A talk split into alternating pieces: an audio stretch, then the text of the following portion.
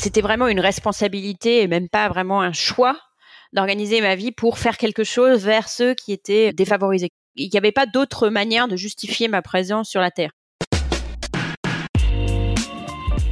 Bonjour à toutes et à tous, je suis Alexandre Mars et vous écoutez Pause, le podcast où l'on prend le temps.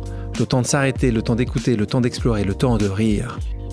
Aujourd'hui, j'ai la chance de recevoir un prix Nobel. Une Française qui a un prix Nobel, c'est rare. Un Français, c'est aussi très rare, mais une Française, ça l'est encore plus. Et à cet âge-là, puisque mon invité l'a reçu à 46 ans. Normalement, les prix Nobel, il faut avoir plus de 70 ans. C'est rarissime. Elle a mis euh, au goût du jour un sujet qui s'appelle le RCT. Alors, vous inquiétez pas, elle va nous expliquer avec ses mots à quel point c'est important et facile à comprendre. Elle est jeune, elle est brillante et elle travaille sur un sujet essentiel. Et le temps d'une pause, elle va revenir avec nous sur les dessous de son parcours, elle qui a un palmarès phénoménal. Bonjour Esther Duflo. Bonjour Alexandre. Comment tu vas? Ça va, merci.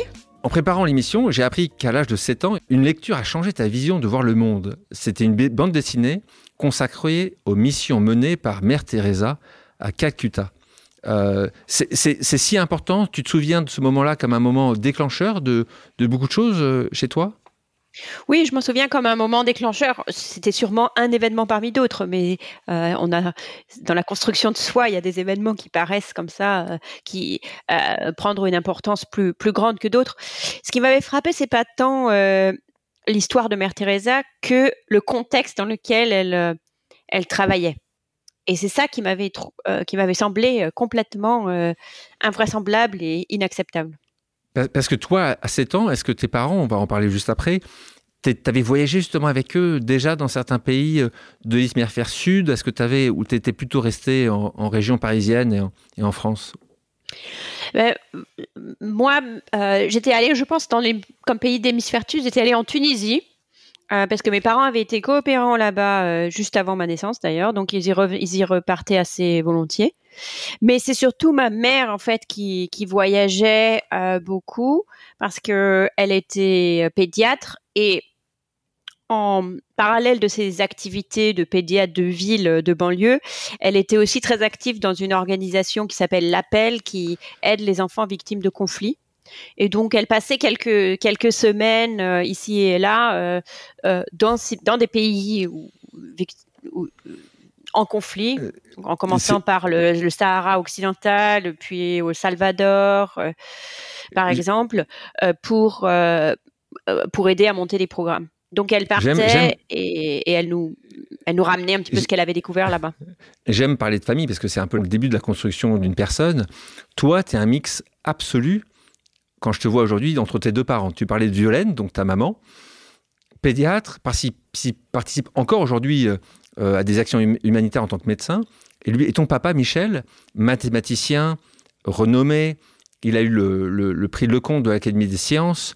Donc, euh, en fait, tes les deux parents t'ont inspiré, parce qu'aujourd'hui, c'est incroyable de voir à quel point tu es au centre de... Tu es au centre, tu es, enfin, es 50-50, c'est quand même assez rare, non? Oui, c'est vrai que j'ai eu de la chance de pouvoir trouver quelque chose qui, euh, une, profession et une activité qui combine euh, le, désir de, rigueur et euh, l'attrait, disons, de toute façon, pour la profession académique qui m'a été laissé, qui m'a été transmis par mon père, et en même temps le profond besoin d'agir en faveur des, des, plus pauvres du monde qui m'a été transmis par ma mère. Donc euh, c'était, j'ai assez longtemps tâtonné pour voir quel était le, le point exact, mais il est possible que je l'ai trouvé ou pas très loin. Qu'est-ce que tu voulais faire toi quand tu étais toute jeune? Ben, euh, il y avait vraiment deux aspects. J'étais un peu euh, coupée en deux, comme pour une grande partie de ma, de mon enfance et de mon adolescence et même comme jeune adulte. Euh, d'un côté, euh, ça me paraissait assez évident que euh, je serais dans la profession académique, que je serais professeur, que je ferais de la recherche, etc., comme mon père. Sauf que ce qui m'intéressait vraiment, c'était l'histoire. Et donc, depuis l'âge de 8 ans, j'ai voulu faire de l'histoire. J'ai voulu être historienne. et puis, en même temps, donc depuis justement ces découvertes de la pauvreté par cette lecture de Mère Teresa, mais par d'autres également, et par les, les photos et les discussions que ramenait ma, ma mère. J'ai aussi considéré que c'était vraiment une responsabilité et même pas vraiment un choix d'organiser ma vie pour faire quelque chose vers ceux qui étaient euh, qui étaient euh, défavorisés. Il n'y avait pas d'autre manière de justifier ma présence sur la Terre. Mais pendant ah, longtemps, j'ai pensé euh, que ces deux trajectoires étaient et seraient disjointes. Que j'avais d'une part une trajectoire professionnelle qui serait une trajectoire académique et d'autre part une trajectoire, disons, humanitaire qui serait plus que je, que, je, percevais comme étant volontaire, comme ma mère, de partir quelques semaines ici ou là. À quel moment tu t'es vraiment dit, c'est ça ma mission de vie? Dans une certaine manière, peut-être un petit peu abstraite et pas euh, certainement pas euh, euh, très précise en termes de ce que ça signifiait comme comme engagement depuis toujours. Alors ça, ça peut pas forcément, ça ne peut pas être depuis toujours, mais au moins depuis que je me pose sérieusement la question sur quoi faire de ma vie, donc depuis euh, 8 ans ou 9 ans. L'idée que euh, il n'y avait pas d'autre façon de justifier la chance incroyable qui m'avait été donnée de, de, de naître euh, à, à Paris euh, et pas au milieu du Congo. J'avais réussi à regarder que tu avais été éclaireuse, donc tu es une ancienne éclaireuse, et plus que ça, puisque tu étais responsable du groupe local de Bois-Colombes où, où, vous habitiez, enfin à côté. Est-ce que cette expérience-là, euh, où tu l'aidais un groupe, euh, être éclaireux, ça tu, le conseillerais aujourd'hui? C'est quelque chose qui t'a structuré euh, assez jeune Oui, c'est quelque chose qui a vraiment fait partie de mon éducation, je dirais, autant que l'école. depuis depuis 8 bah, ans ou 7 ans où j'allais au Louveteau où, je crois que je vois le scoutisme en tout cas ce type de scoutisme que, je faisais moi chez les éclaireurs unionistes de France qui sont euh, d'inspiration protestante mais très ouverts à la terre entière, euh, mettent au, centre de leur action euh, l'idée justement de que l'enfant n'est pas une, île, n'est pas un univers à lui seul, et, d'apprendre, essaye d'apprendre aux enfants comment se trouver sa place d'abord dans le groupe quand il est petit, puis dans sa dans la cité quand ils sont un peu plus grands, puis dans le monde après.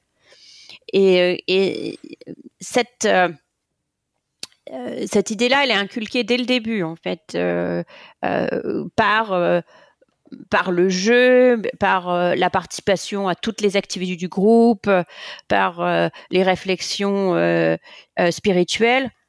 Et pour moi, elle a été extraordinairement structurante. Je ne pense pas que ce soit la seule manière d'arriver à ça. Donc, je ne veux pas dire que toute personne bien élevée doit avoir fait du scoutisme chez les éclaireurs unionistes de France, mais que, par contre, je, pense que c'est très important d'avoir une expérience qui est au-delà de, de la culture de soi exclusivement. Euh, il y a beaucoup d'enfants aujourd'hui, euh, en particulier dans les milieux très favorisés, dont l'ensemble des activités est destiné à s'améliorer en tant qu'individu, sans vraiment euh, leur donner une chance de se placer euh, dans un cadre plus large.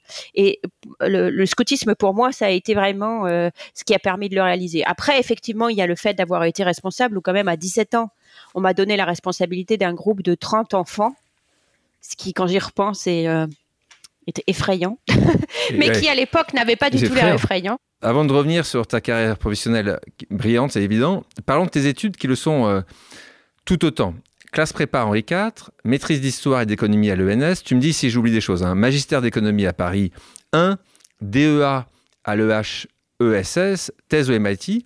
Très jeune, tu savais que tu voulais être prof, mais pourquoi il y avait cette, cette volonté gargantuesque d'additionner des diplômes Est-ce qu'avec un peu de recul, tu trouves que tous ces diplômes étaient nécessaires pour arriver là où tu es arrivé Ou tu penses que tu en as fait un peu trop?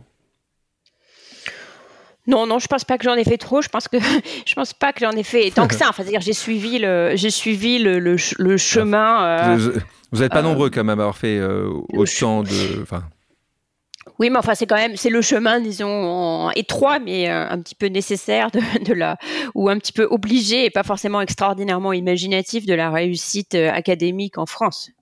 où eh oui, la recherche, quoi. On passe justement, en classe préparatoire, l'école normale. Pourquoi tu pars aux États-Unis? Qu'est-ce qui t'a amené là-bas? C'est une rencontre? C'était logique pour toi? À la fin de ma licence d'histoire, donc à la fin de ma première année d'école normale, euh, je me suis trouvée à... dans une situation un peu tellement confortable qu'elle en devenait inconfortable en quelque sorte. Être normalien, c'est vraiment le, cocon absolument idéal. Euh, on est euh, extrêmement bien formé, on est écouté, on est pris au sérieux. Euh, les gens autour de nous, que ce soit les enseignants ou les étudiants, sont, formidables, etc. Et donc je me disais, j'ai vraiment ma chance ne fait que s'améliorer et en même temps, si tu te souviens, il y avait cet autre aspect chez moi qui était de vouloir, euh, qui était cette mission de service. Je me suis en même temps, je ne fais aucun progrès de ce côté-là. Donc, euh, euh, on, s'éloigne là, les, deux aspects de moi s'éloignent de, plus en plus. Et ce que je faisais un petit peu de côté me paraissait très insuffisant. Donc, du coup, j'ai décidé qu'il était temps de m'éloigner, disons, de Paris et de réfléchir un petit peu à, la prochaine étape. Et je suis partie en Russie, euh, donc euh, comme euh, dans un programme d'échange que l'école normale avait avec une, université là-bas. Pourquoi la Russie? Simplement parce que depuis l'âge de 14 ans ou 13 ans, j'avais commencé à apprendre le russe et à m'intéresser pour à la culture russe. Euh, je faisais de l'histoire russe. Euh, c'était la période de la transition en Russie. C'était, il se passait énormément de choses. Ça me paraissait un endroit très intéressant. On est en 1992 quand tu es là-bas, donc euh, juste trois ans après la chute du mur. Donc là, le monde est en train à exploser. Voilà, et la Russie est en pleine découverte, disons, de ce qu'allait être la prochaine étape. Donc ça me paraissait un endroit vraiment formidable pour passer un an. Et d'ailleurs, c'était, c'était le cas j'ai fait plusieurs rencontres très importantes. D'abord, euh, Daniel Cohen, que je connaissais déjà parce qu'il était euh, professeur à l'école normale, mais que j'ai rencontré par hasard à l'aéroport et qui m'a donné en fait mon premier job, qui était d'être euh, son assistante de recherche et qui m'a aussi mis en contact avec d'autres équipes pour que je, puisse, les, aider sur leur recherche. Je parlais très bien russe. donc je pouvais servir d'interprète, etc. Je connaissais pas grand-chose, mais je connaissais bien le russe. Donc ça, c'était la première chose. Et grâce à ce travail que j'ai fait avec Daniel Cohen et avec les autres équipes qui m'a mis en, en, contact, il y avait l'équipe de Jeff Sachs qui travaillait pour le ministère des Finances j'ai découvert avec un mix de, fascination et de, terreur le pouvoir que les économistes avaient à cette époque en Russie pendant la transition, où littéralement le processus était piloté par des équipes d'économistes un peu en conflit les unes avec les autres, donc allant dans des directions euh, pas forcément compatibles, mais euh, chacune ayant euh, les oreilles attentives des, dirigeants. Et je me suis dit, mais c'est en fait l'économie, c'est incroyable, ça, ça permet d'être prof, d'être académique, de prendre son temps pour les bonnes réponses, etc. Et en même temps, quand on a la bonne réponse, ou quand on pense qu'on a la bonne réponse, euh, de pouvoir la partager avec des décideurs politiques qui écoutent. Donc, c'était la première chose. La deuxième chose, c'est que euh, je me rendais bien compte que je ne savais rien à rien. J'avais, un petit, j'avais fait un petit peu d'économie en, en, licence, justement, dans ce magistère-là. Mais j'avais, j'avais bien le sentiment euh, de ne connaître rien du tout. Et, euh, surtout de pas vraiment être prête à, faire de la recherche en économie de manière à pouvoir vraiment être utile et apprendre les bonnes choses. Et c'est là que Thomas Piketty à l'époque était euh, enseignant au MIT. Et c'est lui qui m'a dit, mais tu verras, si tu vas aux États-Unis, l'économie est très différente de ce qui est fait en France. C'est beaucoup plus appliqué.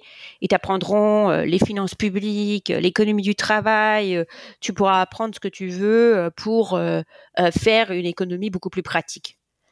Et donc, du coup, j'ai décidé à ce moment-là, d'une part, quand j'étais en Russie, d'une part que je serais économiste, et d'autre part qu'il fallait que j'aille au MIT. Tu fais ta thèse au MIT, tu la soutiens en 1999. À 29 ans, tu deviens professeur associé du MIT. Puis tu obtiens le titre de professeur euh, euh, à l'âge de 32 ans, ce qui est aussi très jeune. Et c'est à ce moment-là, alors là aussi je sais que c'est quelque chose qui tient particulièrement à cœur, tu cofondes le Poverty Action Lab. Tu t'étais décidé à aller sur l'économie du développement, c'était vraiment ton sujet. Pour créer quelque chose comme ça, c'est une évidence, c'est une rencontre que tu as faite. Pour ma thèse, j'ai fait du travail qui était surtout avec des données qui existaient déjà. Euh, mais je, savais bien que c'était un, pas complètement satisfaisant que la, manière de vraiment répondre aux questions, c'est de faire des, expériences comme dans un laboratoire, mais dans la vraie vie. Et donc dès que j'ai, fini ma thèse en 99, j'ai continué, j'ai, commencé à enseigner au MIT. Donc euh, là aussi, j'ai eu la chance de pouvoir rester au MIT. J'ai commencé à, à je me suis lancée dans, dans, des projets d'expérience euh, sur le terrain en travaillant en Inde, en travaillant au Kenya, sur des sujets d'éducation, sur des sujets de pouvoir euh, des femmes en politique. Euh, et euh, à ce moment-là, sur le sida au Kenya, par exemple aussi, et j'ai commencé à faire ce genre de travaux très rapidement, ça a vraiment bien décollé dans ma propre, euh, pour ma propre recherche. Et puis, euh, on s'est trouvé dans une position avec Michael Kramer, avec Abhijit Banerjee, de, de, de faire un peu euh, les évangélistes de cette méthode-là. C'est pas juste un problème d'équité, mais c'est un problème de qualité pour notre science, qu'on soit pas plus représentatif du monde en général, donc des femmes et de la diversité sociale, économique, ethnique du monde. Le MIT ne t'a pas uniquement euh, apporté une renommée euh, mondiale aujourd'hui, mais aussi t'a apporté l'amour. Parce que tu l'as cité assez souvent, jusqu'à plusieurs fois, mais il faut qu'on fasse un petit disclaimer pour nos, pour nos auditrices et nos auditeurs. Abhijit est ton mari. Ça, ça s'est passé beaucoup plus tard. Donc. Moi, je suis un peu fleur bleue, tu sais. C'est un peu comme dans un film, tu, tu tombes euh, red dingue la première fois que tu le vois ou ça prend des, vraiment des années, des années, des années? Oh, ça prend des années, des années, des années, parce que la première fois que je le vois, c'est quelqu'un qui, euh, qui pour moi, euh, me paraît à, une distance stratosphérique de, de, de, moi. De toute façon, il est très euh, sobre, etc. On pas l'impression qu'on peut se jeter sur lui d'une manière ou d'une autre. C'est bien, bien des années après, alors que j'étais déjà professeur titulaire au MIT, on avait déjà créé Poverty Action Lab. On, on a commencé par travailler énormément ensemble et euh, entre-temps, euh, il s'est séparé de, de sa ah, première femme, etc., etc. Il s'est passé beaucoup, il y a beaucoup d'eau coulé sous les ponts entre ce moment et beaucoup d'eau et de nombreuses années euh, qui ont qui ont changé, disons, les, les, la nature de notre relation.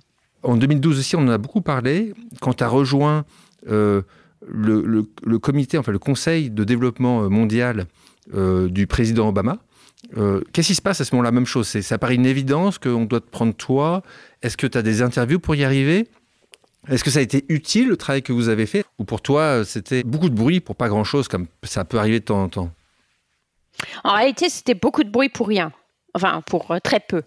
Euh, parce que et, d'ailleurs ce bruit c'était que en France que, que cette nouvelle là fait beaucoup de bruit parce que la réalité c'est que des conseillers du président il y en a beaucoup euh, donc, euh, je faisais partie de un des groupes euh, qui, qui, que, que, que, le président Obama avait créé pour le conseiller sur, sur certains sujets particuliers. Donc, il en avait plusieurs. Il en avait un sur le développement.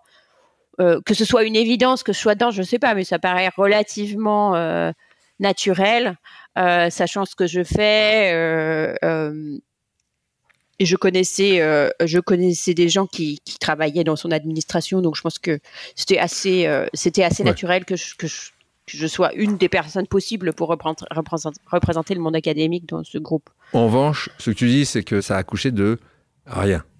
Justement, c'est là où c'est très intéressant, c'est que au départ, ça a accouché de rien. Euh, en fait, ça a accouché d'un rapport qui euh, s'est terminé, l'écriture du rapport s'est terminée euh, à peu près la veille de l'invasion de la Crimée par la Russie. Donc les, priorités géostratégiques, disons, ont changé de manière irrémédiable.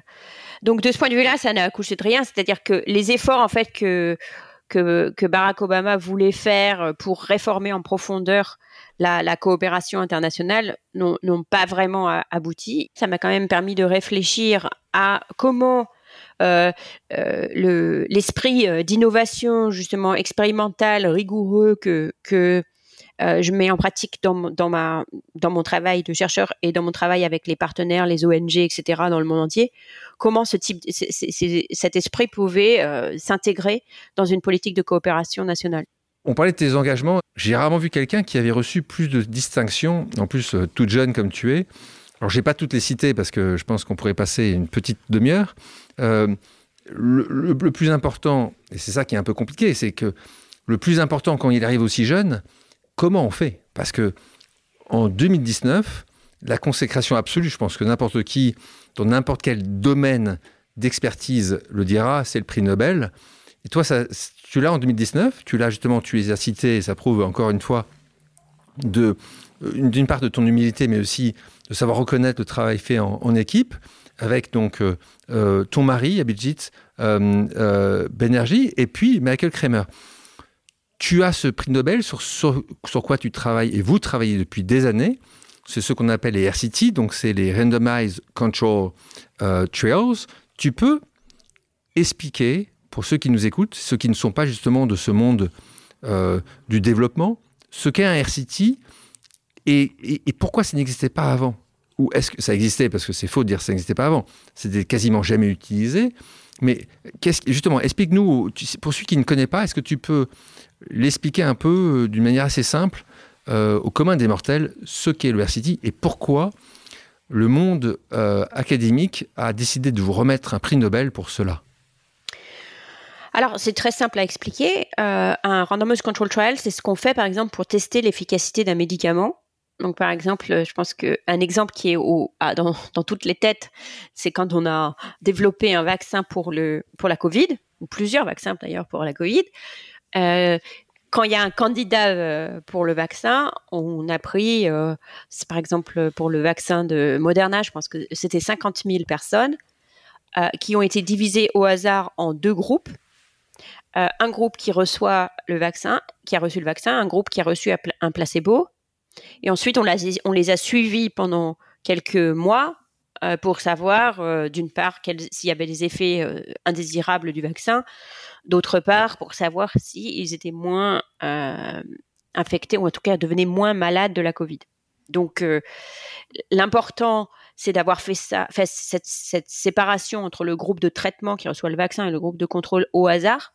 Comme ça, on est sûr qu'il n'y a aucune différence systématique entre les deux groupes. Et du coup, bah, s'il y a une différence à la fin, qu'il y en a eu une énorme dans le cas de ce, vaccin, on sait que ça ne peut être que dû euh, au vaccin. Alors l'idée euh, de ce que nous, euh, l'idée qu'on a introduit nous, enfin qu'on a réintroduit en quelque sorte, à qui on a insufflé de la vie, c'est que le même genre de méthode peut être utilisé pour des programmes sociaux ou pour des programmes sur le terrain, par exemple.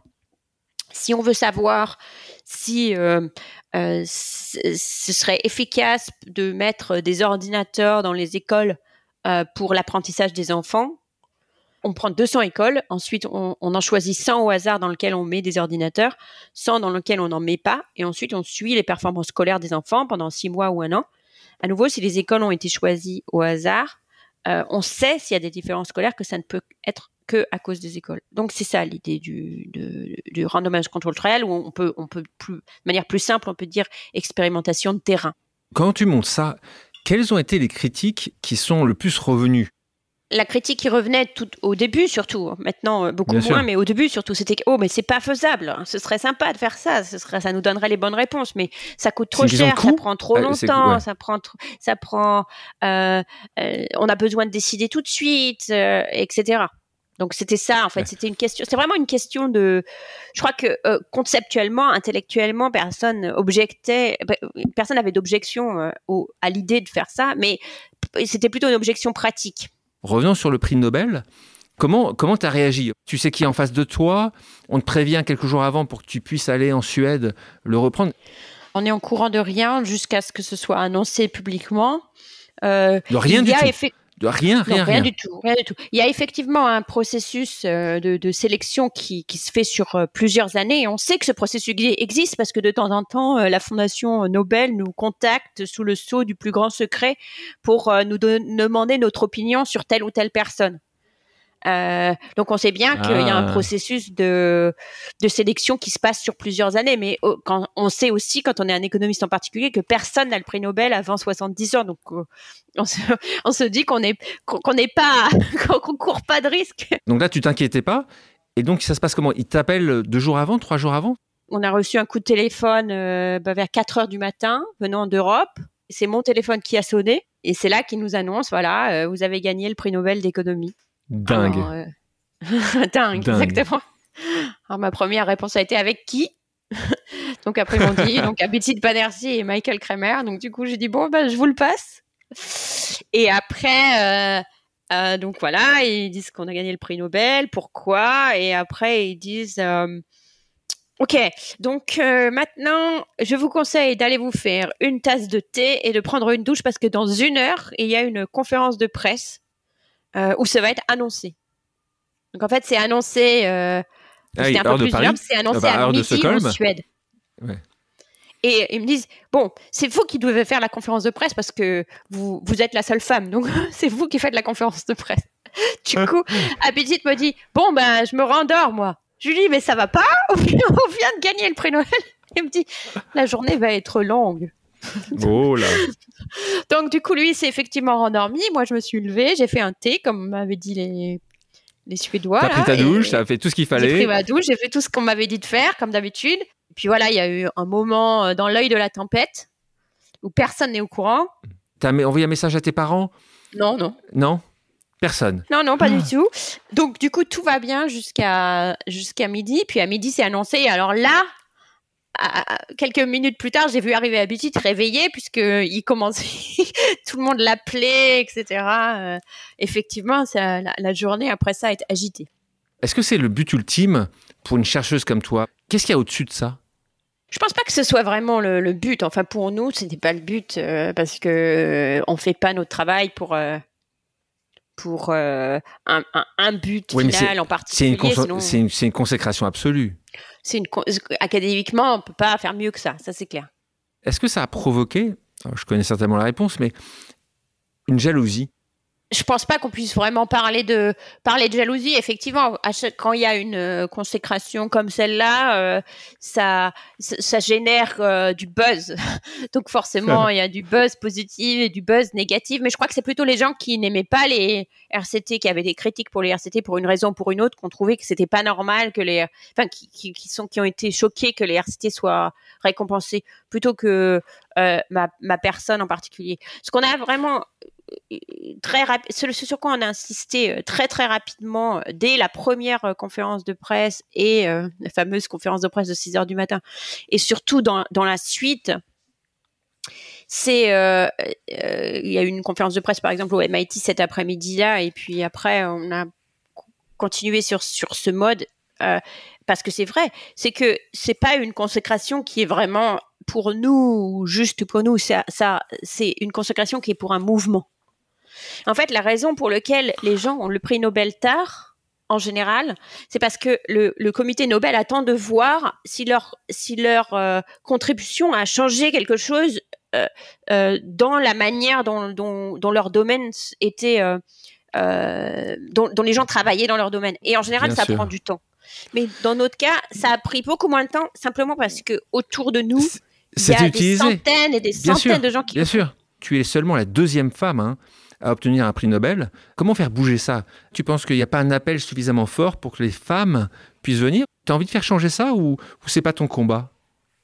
Non, si, si, j'ai tout à fait envie de faire changer ça. C'est pas seulement les femmes d'ailleurs. Il n'y a, y a pas beaucoup de femmes, puis il n'y a pas beaucoup de gens du Sud, puis il n'y a pas beaucoup de, euh, de, de Noirs, il n'y a pas beaucoup de gens qui viennent du Moyen-Orient. Donc c'est une profession qui est extraordinairement homogène.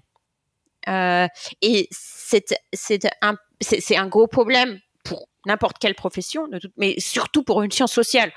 L'idée qu'on puisse faire une science sociale avec un groupe de gens qui ne représentent absolument pas la société, et quand je parle de la société, je parle de la société euh, du monde, c'est problématique euh, au premier ordre parce que euh, les, sujets sur lesquels les gens décident de travailler, les, questions qu'ils abordent, etc., sont forcément une, réflexion de leur expérience vécue. Donc, euh, euh je, je, pense que c'est c'est pas juste un problème d'équité, mais c'est un problème de qualité euh, pour notre science, qu'on soit pas plus représentative du monde en général, donc des femmes et, euh, et de la diversité sociale, économique, ethnique du monde. Et, et, et, le fait justement qu'il y ait même, je suis même la première femme économiste à recevoir le prix Nobel d'économie, puisque la première femme qui a reçu le prix Nobel d'économie n'était pas une économiste, elle, venait des sciences politiques. Donc le problème est ah. encore pire que, que celui que, tu que ce, que, ce que je pensais. Euh, Esther, je te propose maintenant une pause amicale. Le principe est simple. J'ai demandé à quelqu'un qui te connaît et qui t'apprécie de te poser une question surprise. On va l'écouter. Bonjour Alex, bonjour Esther. Euh, merci Alex de me permettre de retrouver Esther que j'avais rencontrée à la Banque mondiale il y a déjà quelques années. Euh, c'est une vraie joie et bravo euh, de nouveau pour ton prix Nobel. J'avais une question qui me tarabuste depuis quelques mois et même depuis quelques années. J'ai le sentiment que le repli sur soi du type America First n'est pas seulement un repli sur soi politique, mais aussi de plus en plus un repli sur soi économique et presque culturel. J'ai le sentiment que les gens, notamment dans nos pays développés, s'intéressent de moins en moins aux pays émergents et aux pays en développement. Et euh, je ne vois pas très bien si cet intérêt euh, continue à se restreindre, comment on pourra efficacement atteindre les objectifs de développement durable, notamment climatiques, qu'on s'est fixés il y a sept ans. Merci de me rassurer, j'espère que je me trompe. Et si je ne me trompe pas, euh, merci de me dire comment on peut faire plus et mieux dans cette direction. J'espère à bientôt et encore bravo et merci Alex. Message de Bertrand Badré, qui a été euh, le numéro 2 euh, de la Banque mondiale. C'est là où il t'a rencontré. Et puis, il a changé, il est devenu un entrepreneur. Aujourd'hui, il dirige un, très beau fonds d'investissement qui, justement, travaille plutôt sur des sujets dans des pays qui ne sont pas des pays développés. comment tu peux répondre à cette question, qui est une question voilà, en, une minute? Parce que je suis sûr que là, on peut t'avoir pendant deux heures pour que tu nous répondes à cette question-là. Euh, merci Bertrand, c'est une excellente question. Malheureusement, je pense que, que le constat est, réel. Euh, et je pense qu'on en a eu la démonstration, euh, la démonstration très claire pendant la crise du Covid, euh, où on a vraiment, on avait euh, collectivement en tant que, monde et en particulier les nations occidentales le, potentiel de montrer euh, notre solidarité vis-à-vis des, des, pays pauvres euh, pour résoudre un problème qui était un problème qui était évidemment un problème commun. Et on aurait pu agir sur deux fronts. Un sur le front financier en aidant les pays pauvres à faire le quoi qu'il en coûte que nous avons fait dans nos propres pays, donc euh, pour soutenir euh, leur population euh, quand il a été nécessaire de fermer les économies, ce qui ne s'est pas du tout fait les pays riches ont dépensé 24% de leur PIB en mesures de soutien fiscal. Les pays pauvres en sont restés avec 2% parce qu'elles n'ont pas pu emprunter et personne ne leur a donné des sous pour les aider à le faire. Et le deuxième, euh, le deuxième volet, naturellement, était la vaccination, où les pays se sont mis ensemble pour faire COVAX, ce qui était formidable, pour donner de l'argent aux pays pour acheter des doses, mais ensuite ils se sont immédiatement précipités sur toutes les doses qui existaient, ce qui était une démonstration d'incurie. De, euh, absolument. Euh, euh, ah bah, c'était vraiment se tirer une balle dans, le pied, euh, à la fois de, pour la santé et surtout vis-à-vis de, enfin, pour l'image des pays riches vis-à-vis des pays pauvres. Et je pense que ça, c'était, c'est vraiment une occasion énorme qui a été ratée de reprendre un petit peu de, de leadership, disons, pour un monde commun. Après, comment on change? J'ai l'impression que ce manque de coopération internationale dans nos pays et la réaction de nos dirigeants à des mouvements politiques et des mouvements politiques, ils arrivent puis ils repartent. En fait, les choses sont par vagues. J'espère que ça peut euh, changer et qu'on peut retrouver un goût de l'autre. Et j'essaye de faire ma partie en parlant justement euh, des problèmes qu'on rencontre euh, dans les autres pays. La Banque mondiale, c'est un peu plus compliqué. Ils donnent des conseils, ils essayent d'orienter sur une stratégie de développement plus générale. Et pour eux, mon conseil, ça a toujours été de passer moins de temps à donner des conseils, justement, et plus de temps à donner les moyens aux pays pauvres de faire leurs expérimentations pour eux-mêmes.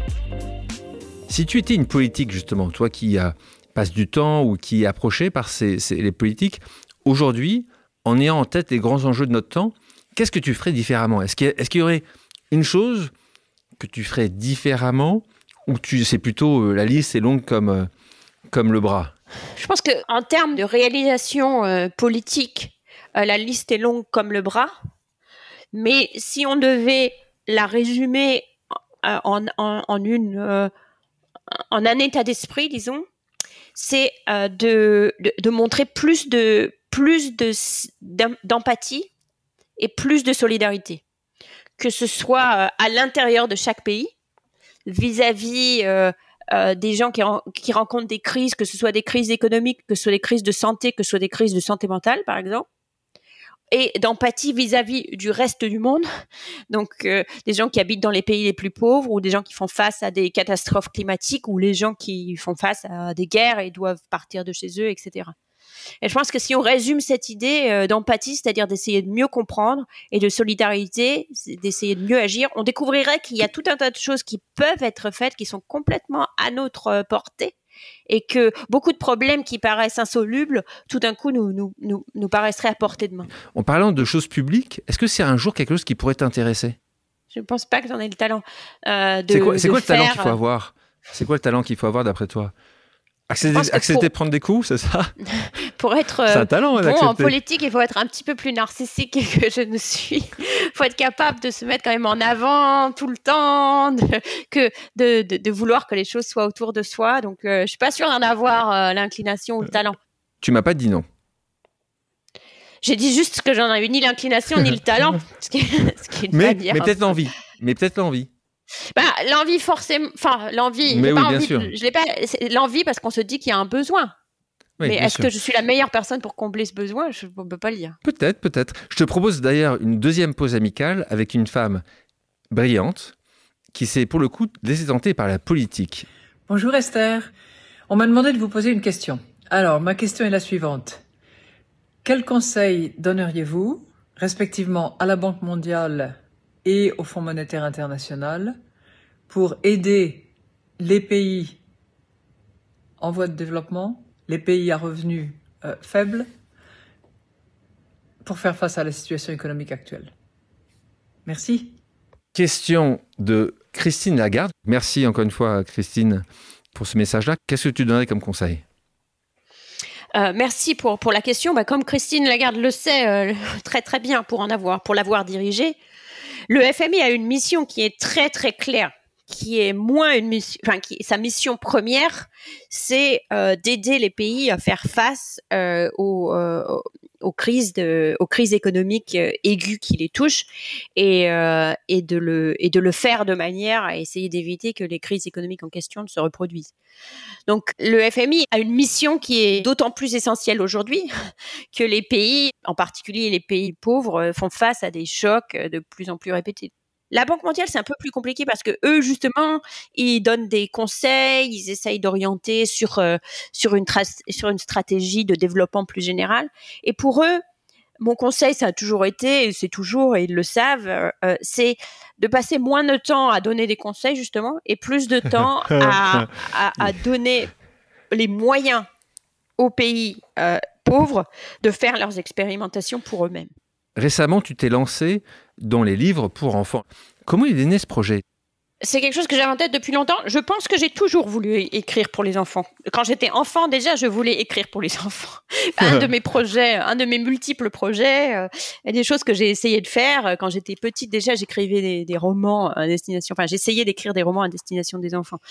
Euh, ça m'a pris beaucoup de temps de réaliser ce projet parce qu'en fait, je crois qu'on ne peut écrire pour les enfants que quand on est vraiment euh, prêt et quand on a vraiment des choses vraies à leur dire et quand on peut le faire, leur faire euh, dire ces choses de la bonne façon. Donc c'est un projet qui est longuement mûri, euh, mais euh, euh, qui qui a connu un regain, disons, qui est vraiment passé au, premier plan de ce que, ce que je voulais faire quand on a fini le livre Repenser la pauvreté, qui était un livre à destination des adultes, pour un petit peu répondre à la question de Bertrand Badré, c'est-à-dire comment faire que les gens des pays riches comprennent mieux les problèmes des gens des pays pauvres et aient envie de s'en préoccuper. Et pour ça, il faut leur parler de ces pays qu'ils connaissent mal et sur lesquels ils ont des stéréotypes. Bien sûr. Donc j'ai commencé par faire ça pour les adultes et depuis ce moment-là, j'ai toujours su qu'un jour je le ferais pour les enfants aussi. Mais il fallait d'abord j'avais nous avons nous avions un autre livre dans notre système puis le prix Nobel m'a fait perdre du temps. Et, et, et puis, et puis, elle a eu la rencontre avec Cheyenne Olivier. Donc, c'est moi qui ai rencontré Cheyenne Olivier, qui ai vu, parce que je cherchais un illustrateur ou une illustratrice qui puisse lui donner, euh, qui puisse donner corps à ce projet. Qui, je voulais des, livres qui soient magnifiques et découvrir l'art de Cheyenne. C'est ça qui m'a permis de, de, me dire allez, maintenant on y va. Puis ensuite, il y a eu la pandémie qui nous a donné du temps. Pour, ça, a pris combien de temps Ça a pris combien de temps pour écrire ces, ces différents livres alors, le travail, disons, de travail actif, il y a ça, les, trois premières histoires, je les, je les avais écrites déjà il y a, plusieurs années, euh, en 2018. Mais le travail actif de création du livre a commencé, en fait, avec la pandémie, où on s'est trouvé euh, un petit peu enfermé chez nous avec, euh, avec Cheyenne ah et on a eu beaucoup plus le temps ah d'en parler. Je me pas. Donc ça a commencé en mars 2020 et ils sont parus en septembre de cette année. Septembre 2022. Je te propose une dernière pause amicale. On l'écoute. Salut Esther. Euh, il y a 15 ans, je t'ai contacté un peu par hasard en suivant le conseil d'un autre étudiant français à l'Université de Chicago. Je ne connaissais pas encore l'existence du JPAL et sans le conseil de mon ami, je n'aurais peut-être jamais fait de recherche. Est-ce que toi aussi, tu as connu des tournants à la fois aléatoires et décisifs dans ton parcours? Et si tu n'avais pas fait de la recherche, qu'est-ce que tu aurais fait? Vincent Ponce, donc, qui est euh, aujourd'hui aussi professeur, euh, que tu connais donc maintenant depuis 15 ans, comme il, comme il indique. J'adore cette question. Est-ce que tu as connu des tournants aléatoires et décisifs dans ton parcours? Est-ce que tu peux m'en citer un de ces, tournants aléatoires et décisifs? Ah, On en a parlé d'un, hein. c'est vraiment mon passage en Russie. Ouais, avec littéralement la rencontre de Daniel Cohen à l'aéroport, euh, qui me dit ah, Mais puisque vous êtes là, euh, je vais vous faire travailler. Euh, que j'aurais pas. C'était c'était pas l'époque de l'email et de toute façon, je pense pas que je lui avais laissé un très bon souvenir quand j'étais étudiante à l'école à l'école normale parce que l'économie ne m'intéressait pas trop. Donc l'avoir rencontré dans l'aéroport euh, et, et, qui m'ait pris comme ça euh, sous son aile et qui m'ait donné la chance de d'avoir des expériences que quelqu'un de, de, 19 ans n'aurait jamais pu rêver avoir. N'aurait jamais pu rêver d'avoir. Je pense que c'est le c'est le tournant. Et si tu n'avais pas fait de la recherche, qu'est-ce que tu aurais fait? Qui était cette seconde question à Vincent? Euh, je pense que si j'avais pas fait de la, recherche, j'aurais fait de la politique pour le coup, puisque donc au moins j'aurais été euh, fonctionnaire, puisque mon, idée, mon, doute, mon doute profond qui a mené à mon à, partir en Russie, c'est est-ce qu'il faut que je bifurque, est-ce qu'il faut que je fasse Sciences Po et l'ENA pour faire quelque chose euh, d'utile au monde dans ma vie professionnelle et pas juste de l'histoire qui est moins utile immédiatement? À titre personnel, justement, comment tu mesures, toi, ton succès? Je vois plutôt le terme comme euh, euh, une sphère et on travaille à la, frontière de cette sphère. On essaye de, on essaye de, combler avec euh, des connaissances et des actions toute cette sphère. Et puis, une fois qu'on l'a comblée, elle est un petit peu plus grande. Et puis, du coup, on essaye de combler cette surface-là. Puis, du coup, elle est un petit peu plus grande. Et, et donc, il reste toujours, en fait, plus on travaille, plus il y a des choses à faire. Et de, ce point de vue-là, par exemple, le prix Nobel, c'est vrai que c'est euh, c'est un achèvement peut-être, mais c'est pas du tout une fin, parce qu'en même temps, ça donne beaucoup d'opportunités qu'on n'avait pas avant. Et je me dis, oh, à nouveau, ma responsabilité euh, par cette espèce d'accident du hasard qui fait que j'ai le prix Nobel à, à, 48 ans au lieu de l'avoir à 75 ans, c'est que euh, il faut que j'en fasse quelque chose. Donc il faut que je le, je le monétise, pas pour moi, mais pour les, pour les, euh, tu as une, responsabilité. plus défavorisés, il faut que j'aille voir les, les, les, gouvernements qui m'auraient pas parlé avant, et il faut que je les fasse changer, etc. etc. Euh, je vous propose maintenant une pause musicale. Esther, quelle est ta chanson culte? Alléluia de Leonard Cohen. Oh, ça en serait une. Oh, ah, une, ça me va. On va en écouter un extrait.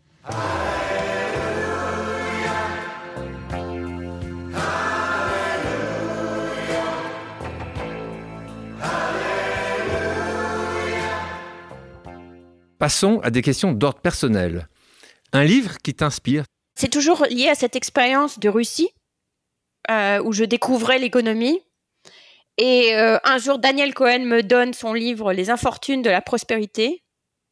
Et ça a fait partie du livre, qui, ça a fait partie des choses qui se sont passées cette année-là en Russie, qui m'ont dit mais l'économie c'est pas du tout ce que je pensais. l'économie touche tellement de, de, sujets, tellement de sujets importants. Donc, euh, pour moi, c'était les infortunes de la, de la prospérité, mais je pense que pour toute personne qui lit un livre de Daniel Cohen, elle, peut avoir cette expérience-là.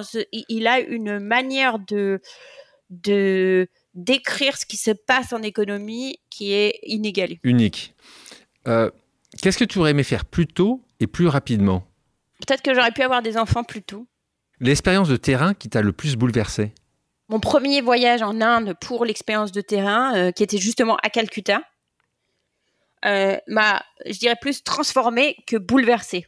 Euh, justement parce que j'avais en tête le Calcutta euh, mythique de Mère Teresa où les gens étaient désespérément pauvres et, et euh, incapables de faire quoi que ce soit et tous euh, couverts de, de, de maladies diverses et variées. Et je suis arrivée dans une ville qui, qui respirait la vie. Euh, où tout le monde travaillait dans tous les sens, les gens sont pauvres mais ils sont enthousi- ils sont énergiques, ils ont des tas, de, ils ont des tas de problèmes dans tous les sens, mais on a l'impression que c'est euh, c'est des problèmes qui peuvent être euh, qu'on peut résoudre. Justement, si tu pouvais résoudre n'importe quel problème dans le monde en claquant des doigts, un problème, ce serait lequel, toi? Vacciner tous les enfants. Vacciner tous les enfants. Ta plus grande peur, Esther? C'est qu'on arrive au point de non-retour sur le changement climatique. Dans quelle autre période de l'histoire aurais-tu aimé vivre? Quand j'étais enfant, j'aurais vraiment rêvé de vivre dans la période des mousquetaires, sous Louis XIV. Quelle est la destination idéale pour faire une pause? Mon village de Provence, Cucuron. Euh, Cucuron. où, euh, Cucuron. Euh, Et vous y allez un peu là, vous y allez, d'Aix-en-Provence. c'est là vous êtes pas loin d'Aix, Aix-en-Provence et Voilà. d'Avignon. C'est là où on y, c'est là où on revient dès qu'on a besoin de faire une pause. Si les auditrices et les auditeurs ont des questions, peuvent-ils te contacter sur tes réseaux sociaux? Est-ce Je n'ai pas de présence sur les réseaux sociaux, Aïe. Aïe. euh, mais ils peuvent me contacter. Mon adresse email est sur ma page web. Esther, merci d'avoir accepté mon invitation. Merci, merci beaucoup. Merci à toutes et à tous d'avoir pris le temps de faire une pause avec nous. J'espère que l'émission vous a plu, inspiré ou fait réfléchir. Si c'est le cas, je compte sur vous pour le partager avec vos proches, laisser un commentaire et mettre la note de 5 étoiles sur les plateformes d'écoute. Si vous voulez me suggérer des invités ou simplement me faire part de retours, vous pouvez me contacter via LinkedIn en tapant Alexandre Mars ou bien m'écrire à l'adresse suivante, le podcast pause at gmail.com.